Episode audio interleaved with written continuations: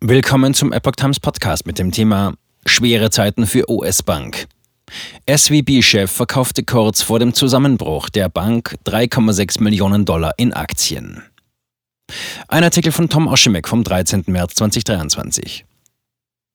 Dokumente zeigen, dass der Vorstandsvorsitzende der Silicon Valley Bank wenige Wochen vor dem Zusammenbruch der Bank Aktien der Muttergesellschaft des gescheiterten Finanzinstituts im Wert von 3,6 Millionen Dollar verkaufte.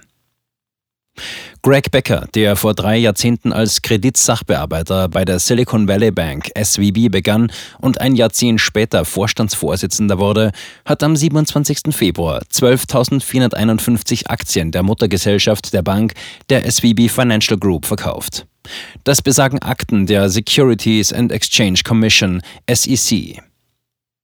Becker verkaufte die Aktien gemäß einem Handelsplan, den er am 26. Januar eingereicht hatte. Etwas mehr als einen Monat, bevor die Gruppe in einem Brief an die Stakeholder bekannt gab, dass sie nach Verlusten Kapital in Höhe von über 2 Milliarden Dollar aufnehmen wolle. Eine Anfrage bei der SBB außerhalb der üblichen Geschäftszeiten, ob Becker von den Kapitalbeschaffungsplänen der Bank wusste, wurde nicht sofort beantwortet. Die Ankündigung ließ die SVB-Aktie abstürzen und führte zu einem rasanten Rückschlag. Die Aktien der Bank fielen nach der Ankündigung um mehr als 60 Prozent, wodurch sich der Marktwert um 9,4 Milliarden Dollar verringerte und Angst vor einer Ansteckung aufkam. Zitat. Heute wurde viel über die Möglichkeit eines allgemeinen Stresses im US-Bankensystem als Folge der SVB-Probleme diskutiert. Hier sind drei zusammenfassende Aussagen. Während das US-Bankensystem als Ganzes solide ist, und das ist es, bedeutet das nicht, dass jede einzelne Bank solide ist, sagte der Wirtschaftswissenschaftler Mohammed A. El-Erian in einem Tweet.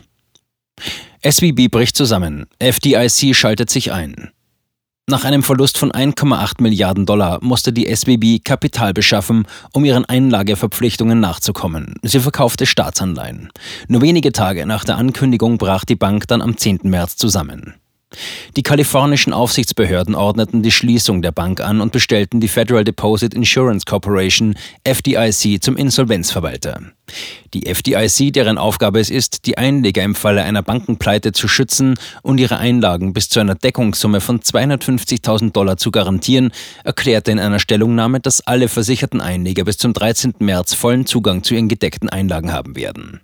Nach Angaben der FDIC wies die SWB zum 31. Dezember eine Bilanzsumme von 209 Milliarden US-Dollar und Einlagen in Höhe von 175,4 Milliarden US-Dollar auf. Zitat. Zum Zeitpunkt der Schließung war die Höhe der Einlagen, die über die Versicherungsgrenzen hinausgingen, nicht bekannt, erklärte die FDIC. Und weiter, der Betrag der nicht versicherten Einlagen wird bestimmt, sobald die FDIC weitere Informationen von der Bank und den Kunden erhalten hat. Zitat Ende. Ende 2022 waren rund 89 Prozent der 175 Milliarden US-Dollar an Einlagen der SVB unversichert.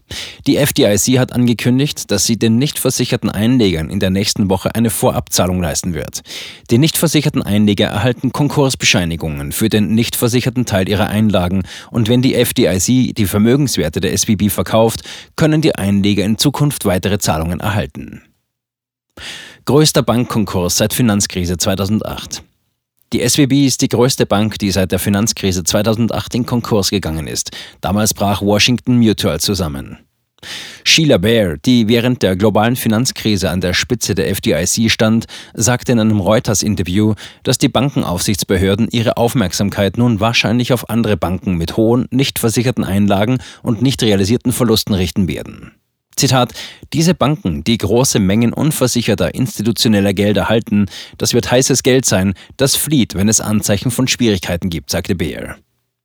Zu den Ereignissen, die zum raschen Zusammenbruch der SWB führten, gehörte der Verkauf von US-Staatsanleihen, um die Refinanzierungskosten in Erwartung steigender Zinsen zu senken.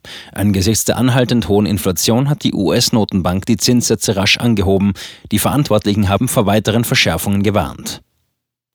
Finanzielle Lage der US-Banken im Allgemeinen gut. Wenige Tage vor dem Zusammenbruch der SBB warnte der Vorsitzende der FDIC, Martin Gruenberg, die in Washington versammelten Banker, dass die Finanzinstitute mit höheren unrealisierten Verlusten konfrontiert seien, da die raschen Zinserhöhungen der Fed den Wert längerfristiger Wertpapiere sinken ließen. Zitat Die gute Nachricht zu diesem Thema ist, dass sich die Banken im Allgemeinen in einer guten finanziellen Verfassung befinden. Andererseits schwächen nicht realisierte Verluste die zukünftige Fähigkeit einer Bank, unerwarteten Liquiditätsbedarf zu decken, sagte Gruenberg. Seine Äußerungen kamen drei Tage bevor die SWB ankündigte, dass sie eine Kapitalerhöhung anstrebt.